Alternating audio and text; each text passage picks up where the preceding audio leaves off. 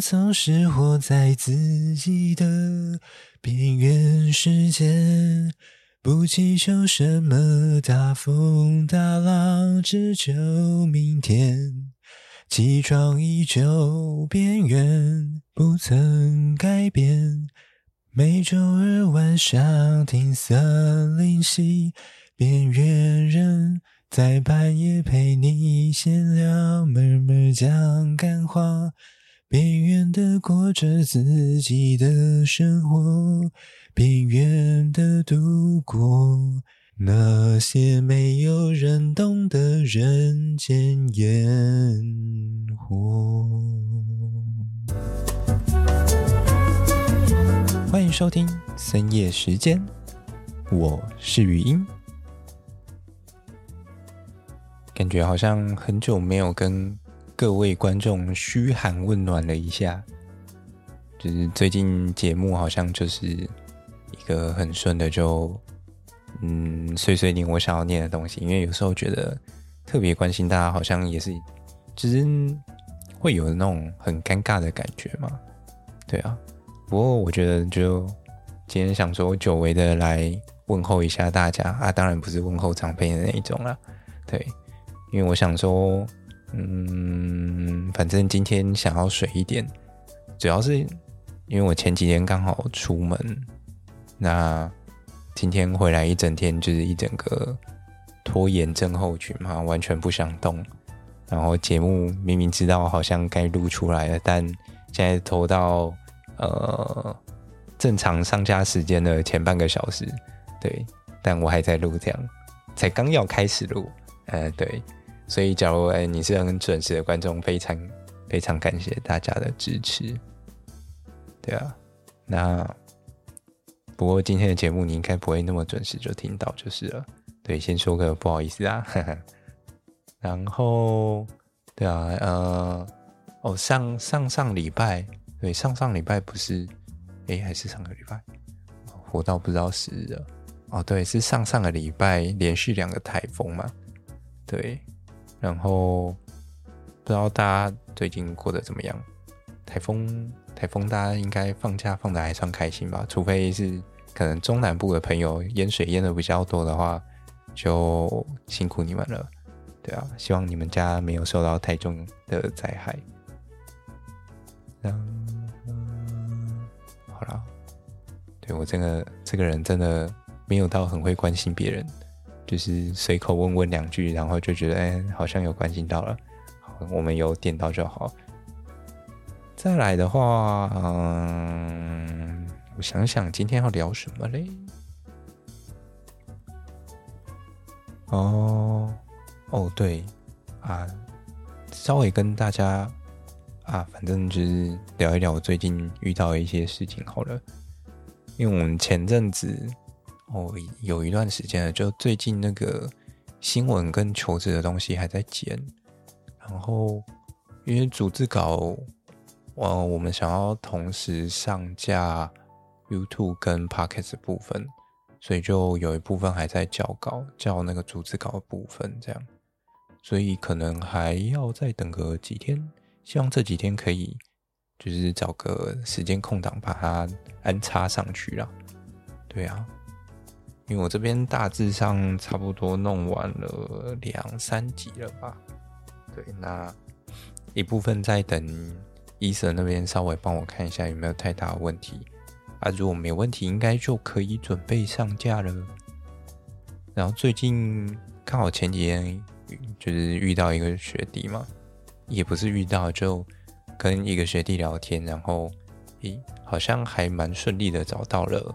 就是近期节目希望可以，呃，有点算扩编吗？扩编的小帮手，对，因为我觉得，嗯，医生他那边本身还有一些业务，然后我这边一个人其实做到一定的程度之后，自己就觉得有些东西，他已经需要一定的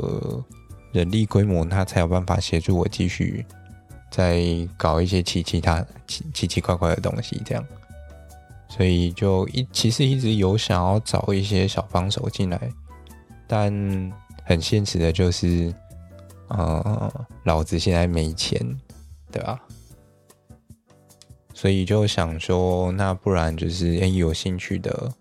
人可以来找我，那我就是用我目前的一些经验或相关的知识技能来兑换或兑现他的劳力付出，这样，对啊。因为我觉得，就对于一些学生来说，他们其实相对上会需要比较需要知道现在的有点像是时事或一些趋势。对，那这样子的一个工作，其实它可以帮助你比较快速了解到说现在的时代潮流大概走到了什么样子的方向。尤其我们现在其实又比较紧追着一些。永续的东西在走，对，那嗯，我们目前这边会需要的一些小帮手内容，大概就会是一些资料的协助整理，然后再来应该就会是一些那个什么，嗯，逐字稿的校阅。那嗯，前几天那个学弟。他跟我聊完之后，他可能就会来帮我做有关于嗯文字整理跟影像和声音处理的部分，这样就帮我负担一部分的工作量。对，然后又很刚好的，我上礼拜出去玩的时候，就接到了一封呃一通面试的电话嘛，因为。反正我在今年年初离职的时候，我就把我自己的履历挂到一零四上面，这样。啊，这这半年多来，其实也陆陆续续有一些公司或厂商有来邀请我去面试啊。对啊，但在前半期的时候，因为刚好就节目做到一半，我就想说，嗯，节目好像做到一半，但是整体的工作流程好像还没有到很稳定。所以就想，大部分就都拒绝掉了这样。然后最近，呃，我们刚好在录求职的时候，有录到一一份工作，它是逢甲大学那边开的缺。那这个缺很特别的是，嗯，它是开在一个那个那个什么台北台北市还是新北市，反正不管，就是台北的那个林业署。对，就是他们署本部这样，他们要找一个有点像驻点人员嘛。对，这个驻点人员他有点算是好像专案经理还专案助理的一个角色。那他要协助一个有关于林业铁道的相关计划，这样，因为这个计划，我觉得有好像有一部分应该会跟 ESG 有关系。因为我前阵子看那个什么，那个呃那个企业座谈会的时候，我就有看到他们林务林务局哎，现在的林业署那边，他们有提出一些可以供企业做 ESG 的方案，其中一块它其实是有关于这种林铁的相关文化保存和一些内容这样，所以我猜在这一块上面，他们可能有找了。逢甲大学来合作，然后就是要做一些相关的东西，这样，所以很合理的推测，这个缺它有可能就是要去协助和沟通一些相关的业务内容。对，我自己是这样觉得啦，因为它某种程度上还需要一些 GIS 的能力。对，因为我自己之前在前一份工作的时候，我觉得至少我有把。QGIS 就是 QGIS 这款软体用到一定的程度啊，就是基本的叠图啊、套图什么的没问题。这样啊，剩下的运算就是有需要就再去找一些网络上的资料来看一看，应该理论上就会用了。对啊，所以我那个时候其实就顺便把 GIS 相关的东西一起塞进我的履历，然后很刚好的就前几天他们有。特别打电话来问我要不要去面试啊，所以我就还蛮犹豫的。但他给的时间点刚好我就有事情，或者是那一部分是他们希望可以在台北面试。对，那我刚好早上有事情，他下好像下午要跟我约下午两点吧，我就觉得觉得好像有一点赶，所以后来就问看看能不能线上面试，或者是之后再面试。啊，后来好像就没下文的感觉，对啊，啊，反正不管，所以就接到了那通电话之后，我其实就还蛮犹豫的，因为我就在想说，嗯，这个时机点也未免太刚好了吧，就是。嗯，我希望，嗯，因为目前节目它算是到了一个比较稳定的状态，那理想状态就是我可以稳维持这样稳定的输出节目，然后可以一边做个什么兼职或全职，因为最近已经开始感觉到有一点缺钱的 feel 了，对啊，希望可以再多一点钱进来，那就有在考虑说要不要去做个全职或兼职。啊，这份面试进来，其实，嗯，我觉得在想说，假如时间搭得起来，应该会会去面试，那顺便了解他们一些相关业务内容。对啊我因为我自己其实还蛮好奇，这个计划他们希望可以做到什么程度？对，因为我看他们的那个什么，那个呃，那个哦，人力需求的资料。他们其实有写说，这个计划是到二零一五年的三月底吧，好像三月中还三月底，我有点忘记了。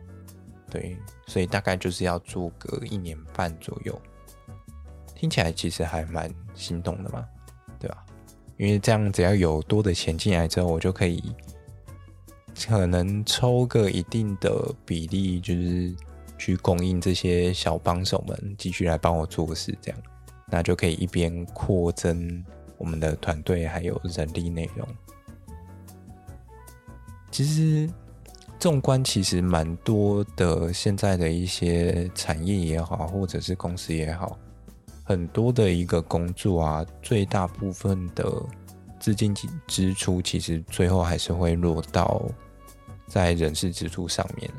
因为现在人工其实真的很贵。尤其是你有一些东西又想要做到一定程度的时候，你就会需要付出更多的资金和心血出来，这其实就蛮现实的，对啊。啊，总之，反正呃，假如各位听众有兴趣，或者是有想要付出免费的劳力的话，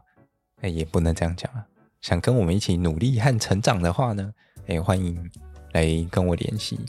对啊，我们其实算算缺人嘛，对啊，反正这种东西，免费的劳工永远不嫌多嘛，啊，真的真的不会计较的再来啦，老实讲是这样，对吧？那当然之后能够开始有频道有收入的话，我就会尽可能的去让大家可以得到相应的报酬啊，这是我希望可以做到的。虽然一开始讲起来都很好听啊，但实际上会怎么样，我真的没办法保证。好，再来，哦，好，稍微聊一下有关于碳汇的东西。哎，不要讲的那么深好了。反正，哦，最近医生有在教我一些有关于那种，就是现在碳汇的一些。内容啊，我们有讨论一些比较细节的东西，然后刚好昨天，昨天我们就聊到了一个我自己觉得还蛮有趣的事情吧，就是现在呃，企业们不是都在做整个碳盘查吗？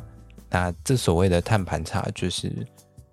每一间的公司他们要去盘点他们自己除了公司内部的一个碳排放以外。然后再比较间接排放的，就包含了像是电力或者是一些上下上下游的一些产品，或者是嗯一些相关的算也算商品历程嘛，它会产生的一些碳。这样讲好像有点抽象，我们来来举个例子好了。嗯，我想想要举什么好呢？那那那那那那那那那那，啊，不然随便一个好了。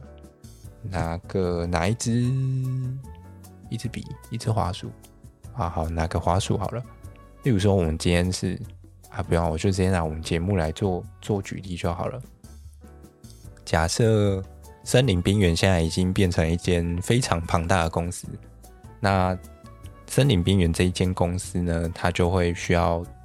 根据政府的一些相关法规去做碳盘查这件事情嘛。那盘查的内容会包含什么呢？除了我们公司自己本身的一个碳排放，例如说我们节目现在做得非常大了，然后。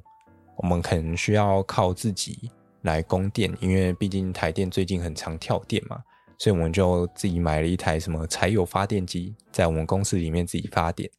那这个柴油烧柴油发电机烧出来这些二氧化碳呢，它就会被算是在我们公司里面的碳排。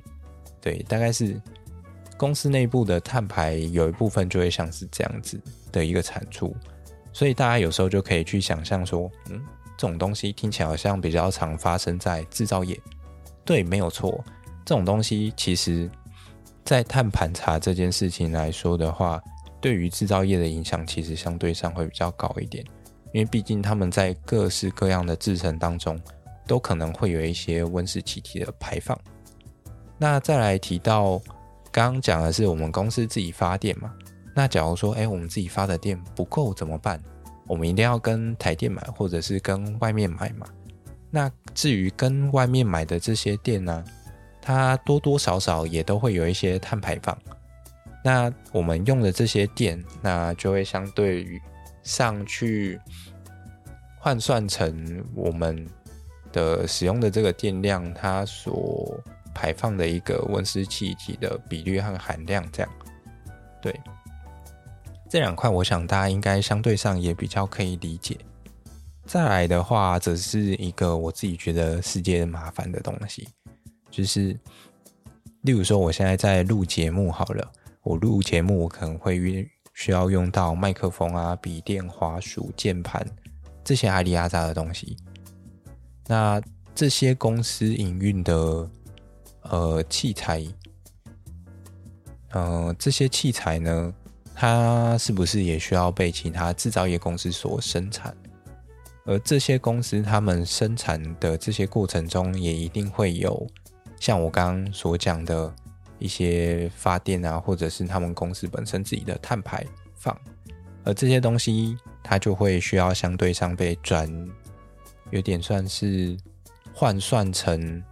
单一个物品的一个碳排放量嘛，就会但有点像是。大家有没有看过所谓的那个碳足迹？它就有点像那种碳足迹的概念，只是它今天的一个涵盖涵盖范围相对上比较广一点。嗯，对，大家初步可以这样去理解它就好了。那所以说，对我来讲，我就需要去统计说，哎，我今天的麦克风可能排了，比如说五百公克的碳好了，笔电有一千克。滑鼠两百克啊，荧幕的话可能制成也很麻烦，所以可能也有一千克，这样零零总总加起来，我其实已经不知道加了多少，应该对吧？两千五百、两千七百，等于我这些设备它可能大概就排了两两千七百克的二氧化碳这样，那这个可能是设备的部分。然后再来的话，有的公司可能会需要建厂房嘛。那假如我们公司今天自己建了一栋水泥的呃本部吗？好，反正就是我们公司自己建了一间水泥的房子，然后来当我们的办公室好了。那这间水泥的办公室，它是不是也会有碳排放？那这个东西它可能也要被计算进去。啊，反过来说，假如我今天盖的是一栋木构建筑的话，它是不是可以吸碳？那吸碳的话，它是不是就可以相对上用扣的来把我所排放出来这些碳给扣掉？这样，这其实算是另外一个层面。这个东西之后有机会再跟大家慢慢聊，还蛮有趣的啊。对啊，然后再来可能还有一些什么装潢啊、冷气啊，什么一些有的没的。这些零零总总加起来，然后再来的话，往下游走，可能就是我今天的节目录出来之后啊，是不是它需要上架到平台上？那我所上架的这个平台，他们是不是需要有一定的一个伺服器啊？还有，呃，比如说公司的维运，他们也需要像我们这样有一整套的。嗯，设备还有一些阿里阿扎的东西，那这些东西里里扣扣加起来之后，可能平分到每个人身上，那就我就会知道说，哎，我一个节目大概会有多少的，呃，在使用的过程中，它会有多少的碳排放，甚至到了各位的手中之后，你可能用手机听。或者是你用电脑播放，那这样子的一个过程，它是不是也用电？那你要用手机聆听的话，手机在制作过程中是不是也会有碳排？而这些东西，它其实认真要讲的话，它是有办法被计算的。那我今天假如要做碳盘查，就是这些所有的细节都要算出来。对，这个是最理想的状况啊，但。大家可能仔细一听就觉得，我靠，这碳盘查也太扯了吧！要算到这么细哦，那是不是有很多东西它可能就很容易有误差，或者是这就会变成一个非常庞大的一个工程？对，实际上没有错。所以其实现在在国际上比较常被完整计算的，主要还是集中在可控范围内。也就是包含了你目前的，例如说，可能公司的营运，平常你要用多少电啊，这种东西，这个其实是比较好计算的，因为毕竟水费、电费这些东西来，那你就可以根据你自己本身的一个使用量，还有政府提供一些相关资料，你就可以换算出来了。然后啊，这个东西其实讲到最后，我就问了一个。我自己觉得蛮有趣的问题。那假如今天有一间公司，他雇了，就是例如说森林边缘公司，总共雇了五百个员工好了，我们要成为上市贵公司，我们总共有五百个员工在旗下。那这每一个员工他的呼吸有没有需要算碳排呢？也不知道大家对于这个问题有什么想法？因为我自己觉得这其实还蛮有趣的。我们到底有没有需要去算每一间公司它底下每个员工的碳排放？这个东西啊，我自己就还蛮好奇的，所以我就去网络上稍微找了一下每个人的一个呃呼吸数据嘛。对，就是网络上有一些大概的数据啊。那他就说，每个人平均在一天之中啊，一个平常人会呼出大约。五百公升的二氧化碳，那换算成质量，它大概是一公斤左右。听起来好像没有多少，但你假如考虑到现在目前全世界的人口大概有七十亿多人，那我们一年呼出来的这些二氧化碳，它大概就会超过二十五亿公吨。听起来好像就变得相当可观了。而这样子的一个碳排放量啊，大概是每年全球燃烧化石燃料所产生的二氧化碳的总量的百分之七。这样听起来，其实大家就稍微有点感觉了，就知道说我们每年燃烧这些化石燃料到底燃烧有多少啊？好，虽然可能还是没什么 feel。那再来。讲一个比较实际一点的东西好了。假如说我们今天就是呃认真要算每一间公司的员工的一个碳排放量的话，那我就稍微去简单的帮大家算了一下。假设我们每个人每天在公司工作八个小时好了，那我们平均一天的排碳量大概就是三分之一公斤。而每个月工作二十二天的话，大概就是三分之二十二公斤。每年算起来，大概就会是三分之两百六十四公斤。听起来这个数字好像有点难难想象，所以我就帮大家乘以三。假设今天是一间三人公司的话，就像哎，目前我加上医生然后再加上一个小实习生，那我们这样子的小规模团体的话呢，我们假设就跟前面一样，每人每天工作八个小时，这样的话，每天排碳大概就是一公斤左右。每个月工作二十二天就会排二十二公斤，而每年就会排出两百六十四公斤的二氧化碳。你会说，嗯，这个数字到底是多还是少呢？嗯，这是个好问题耶。我是不是需要去查一些比较实际的资料来跟大家分享一下？等一下哦。哦，好，我回来了。我稍微看了一下，假如说我们以汽车来看好了，我们汽车的话，我目前查到一些比较平均的一个。算用量吗？对，那我看他是写说，假如以每天上下班驾驶汽车里程数三十公里为例好了，平均油耗以每公升十二点诶十二公里来计算，每天排放的温室气体大概是五点九公斤，平均一公里排放大概是零点二公斤左右的二氧化碳当量啊。这个二氧二氧化碳当量，就是因为有时候我们烧，呃，烧出来可能不一定是单纯的二氧化碳，它可能还有一些其他的温室气体，所以我们最后就会把它全部换算成用二氧化碳来看它。这个东西我们就叫它二氧化碳当量，而这个数字呢，它大概就会是平均一公里我们就会排放零点二公斤的二氧化碳当量。回到我们刚刚的那个呼吸的数据，假设我们一天排三分之一公斤的话，其实你一天开车开不到一公里，哎，开不到一公里多，对，你就会排出跟你今天上班所呼出的二氧化碳的量差不多了。这个其实落差还蛮大的。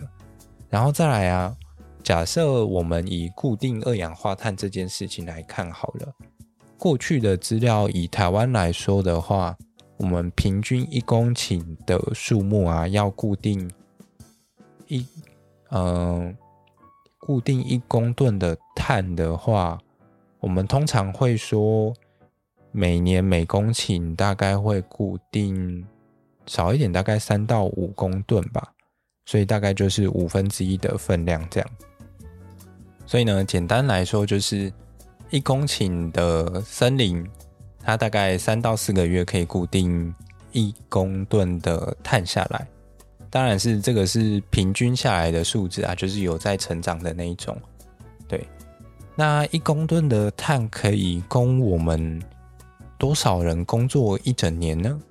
我算一算啊，大概可以供一间十二人的公司，然后每天排碳大概四公斤左右。啊，同样一个月工作二十二天，啊，每年的话大概就会产生一点零五六公吨的二氧化碳出来。这个是单纯人在呼吸所排出来的碳，对，就等于说这片森林它只要长大概三到四个月，就可以供一间十二人的公司呼吸一整年，对，大概是这个比率啊，听起来。是比较稍微有点感觉了，虽然我觉得这东西离大家还是很遥远了。好，反正我只是觉得，嗯，这数字算起来还蛮有趣的。而且，其实这个数字它只是否单纯我们呼吸的部分而已。你公司的相关营运和碳排放，其实会需要更多的一个有点算森林的部分来把这些碳抓下来。这也是为什么。现在大家很积极的在做减排，还有种树造林的其中一个原因呢、那么，其实这个议题啊，我自己觉得还有一些比较有趣的地方是，假如人在呼吸的这个二氧化碳，它应该被拿进去公司的盘查里面的时候，它其实就会有一些呃，算 bug 吗？或者是很有趣的。地方跑出来，例如说像是，嗯，以一间公司来说，这些器材和电力嘛，它的使用其实都是有明确的归属的，是你这间公司用的，就是你们的嘛。那可是呼吸的话，这件事情，假如说你今天是位于一个公共空间呢，例如说你在嗯某一个公园上面进行呼吸这件事情，你所呼出来的这些二氧化碳应该要归谁？对，然后再来是还有一个是，因为我们都知道世界上是有所谓的公海的嘛，就是也是国际上的一个公共空间。那在这些公海上面呼吸的话，那是不是我就可以尽量排放这些二氧化碳？对，然后我其实还有很脑洞的在想说，嗯，那是不是企业要靠这个东西减排的话，他就可以强迫员工，哎，每个人降低他们可能每分钟少呼两口气这样。听起来蛮蠢的，然后甚至是会不会有一些企业，他们就拿减排来当成企业裁员的理由，这样，呃，我们公司今天为了要减少碳排放，所以我们决定要裁员，这听起来非常的蠢，对吧？然后甚至是哎，会不到可能二十年之后啊，我们现在都会说，哎，某些人是被消失的嘛，就是可能会在某一些国家，然后突然人就消失了。那是不是以后可能就会变成说，哎，他们是不是可能就被碳中和了？好了，没有了。对啊，啊，我觉得其实这件事情啊，到最后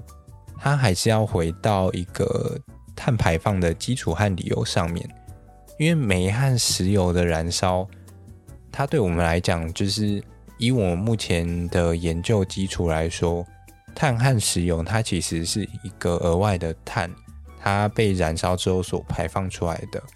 所以呢，我们才需要做到减排这件事情。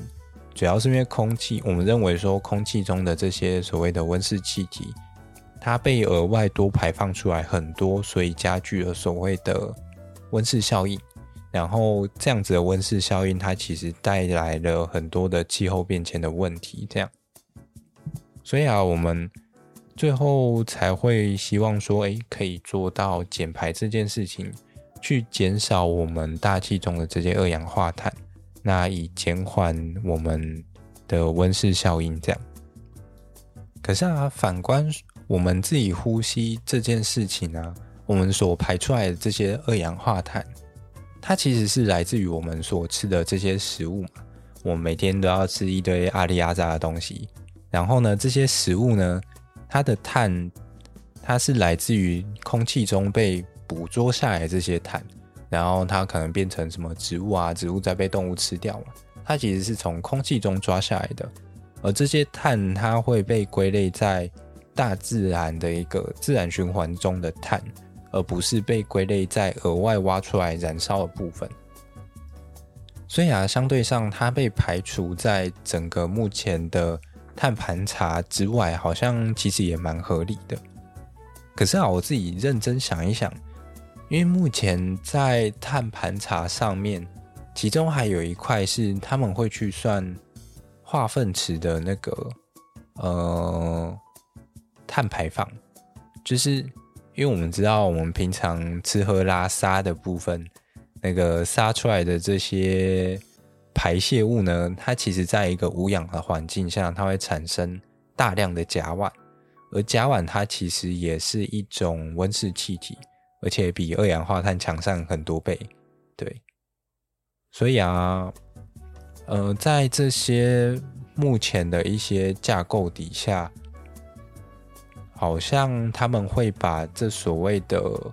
呃化粪池的一个碳排放。是要纳进去盘查里面的，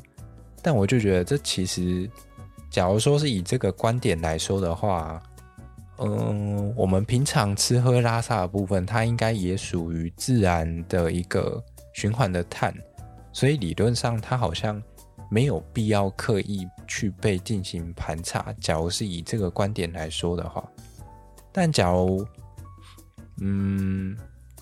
他们都认为说，哎，化粪池它应该要被列入考量的话，那是不是其实不管是不是属于这种自然循环的碳，它理论上都应该要被盘查出来，而且被检视这样？对，我觉得这其实是一个还蛮有趣的点了。对啊，那既然要用一个统一标准的话，那不管你吃喝拉撒，全部都应该要算起来才对啊，而不是就是哎，怎么好像这边有，这边不用这样？这其实还蛮神秘的。对啊，因为你假如说你是以一个人自然生理活动来说的话，不管你是要呼吸也好，或者是要大便也好，这其实都很自然的。那为什么只有大便大便要被检视？是因为它比较脏吗？那我呼吸就不行吗？对啊，对啊，这其实我是觉得还蛮有趣的啦。假如诶有观众知道有什么内线消息，或者是有什么就是。一些想法的话，也欢迎提出来跟我一起讨论，对啊，我其实还蛮喜欢就是这种很脑洞大开的题目，虽然有时候讨论它并没有什么非常实质上的意义，对啊，但我就是单纯觉得好玩这样。好，话说回来，其实我自己最近也有在想说，好像可以考虑帮我自己的频道去做一个有点算碳盘查嘛，因为毕竟。我们都在讲这些东西，但是我们到底有没有真的懂，或者是把这些东西付诸实际实行做出来，其实它又是另外一回事，对啊，所以我最近就在思考说，好像我可以考虑，就是把我们频道的一些相关的碳排碳排放算出来，然后跟大家做一个分享，这样，对啊。那其实像这样子的一个分享的过程，我觉得相对上大家也会。更容易去了解说，诶，假如他们今天或者是你们公司今天要做所谓的碳排查、碳盘查的话，那可以从哪些的方面开始做起？对，包含像是呃呃，像我们每个人的呼吸这种很蠢的事情以外，再来的话，就会是一些会有温室气体排放的地方。例如说，像我们刚刚提到的发电机啊，或者是有一些那种制造业，他们在锅炉在燃烧过程中，其实它也是一些二氧化碳的来源。然后像哦，这边其实可以稍微跟大家提一个东西是水，它其实本身也是一个地球之中很重要的温室气体，但最主要。目前国际上不会去讨论它，最主要的大家一个共识就是说，水它本身就是一直在地球上面循环，那它不会就是有额外的增减的一个问题啊。对啊，虽然我觉得某种程度上，当地球越来越暖化的时候，空气中的水蒸气的含量应该是会上升的。那在这样子的一个情况下，理论上，它应该也会去加剧所谓的温室效应。对，这是以科学层面来说啊，理论上我觉得应该是有机会的。对啊，而剩下的其实没有深入去研究，这不会知道。啊，这块就先这样啊。诶，刚刚讲到哪？哦，对，刚刚讲到就是去盘查碳盘，就是碳排放的部分。就是除了这些那种。排放源以外，我觉得再来另外一个比较明确的，应该会是像是那种通勤这种，就是你上班搭公车啊、搭捷运自己开车，这些相对上都是可以比较明确被计算出来的。所以在现在的一些相关的报告里面，大部分在这几个项目也都是会被做计算和讨论的。那同时也会。比较容易从这些地方去着手啊，因为像你平常可能就每天，例如说开像刚刚每天开三十公里来回，那去上班这样子的一个东西，你只要出门看一下里程数，你其实就可以做一些记录了。假如说之后公司要做一个盘查的话，其实你也会比较有概念，也可以马上就提出这些资料出来。再来还有一个比较。好算的东西，我自己觉得应该会是用电量的部分吧，因为目前看下来，其实最多会去算的大概就是用电量跟所谓的一个交通的部分，因为这些很实际，也很容易看到数字。对，剩下的真的就是藏在各种细节，甚至是你必须去等这些制造商或你的上下游厂商去把这些数字算出来之后，你可能在平均分摊啊，或者是诶几个几个项目，你就是拿多少这样，对啊。所以对于我来说，我可能以我们目前频道来说的话，我可能就可以去简单的估算我现在手上用的这些器材，然后再来是。我目前的一个用电量，用电量其实每一个，呃，算器材它本身都会有使用的瓦数嘛，瓦数和用电量，你大概就可以去推测说，你一天会用多少的电量在你工作上面，然后甚至是你有没有吹冷气啊，或者是电风扇啊之类的，这些东西其实还算蛮好加的。再比较难的应该会是那个。使用者部分对我来讲会比较难一点，对，不过好像也还还可以吧。如果单纯只用电量的部分来看的话，因为其实每个人听节目的习惯也好，或者是听的那个量，大概都会有一些数据出来。例如说，我可能每十分钟的一个内容，平均来说，大概大家就会用多少电这样。那用用电量这样看，其实就会比较简便一点，就也蛮快的。然后像我自己的话，因为要上节目嘛，所以我刚刚就蛮无聊的，去稍微看一下 YouTube 他们有没有做一些相关的资料出来。然后我就发现，哎，其实 Google 他们，呃，他们号称吗？